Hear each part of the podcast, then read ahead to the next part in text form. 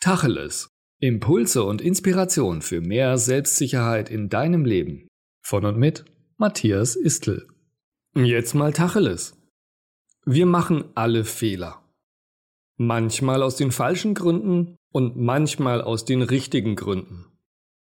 Die Bewertung, ob etwas gut oder schlecht, richtig oder falsch ist, ist zwar meist rein subjektiv, und dennoch gibt es Momente, in denen es klar ist, dass dein Handeln aus einem falschen Antrieb erfolgt. Wenn du nur aufgrund deines verletzten Egos handelst, wirst du schnell Fehler machen, die leider aus den falschen Gründen passieren.